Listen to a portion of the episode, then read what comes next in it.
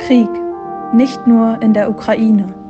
Zeiten zwischen Hoffen, Bangen und Verzweifeln. Selig sind, die Frieden stiften. Ein Podcast aus der Reihe 60 Sekunden mit Gott der Evangelischen Kirchengemeinde Lippstadt. Heute mit Monika Pesch. Selig sind die Frieden stiften. Das habe ich mir 1983 als Konfirmationsspruch ausgesucht. Ich habe mich damals ganz bewusst gegen die in unserer Gemeinde übliche Übersetzung der Friedfertigen und für die Friedensstifter entschieden. Ich fand schon damals Frieden unglaublich wichtig und habe mir wohl gewünscht, dass ich das kann, wenigstens im Kleinen, ein bisschen Frieden stiften. Meine Bilanz nach 40 Jahren ist gar nicht gut. An welcher Stelle und zwischen welchen Menschen habe ich einen Beitrag zum Frieden geleistet? Vielleicht kommt meine Chance ja noch.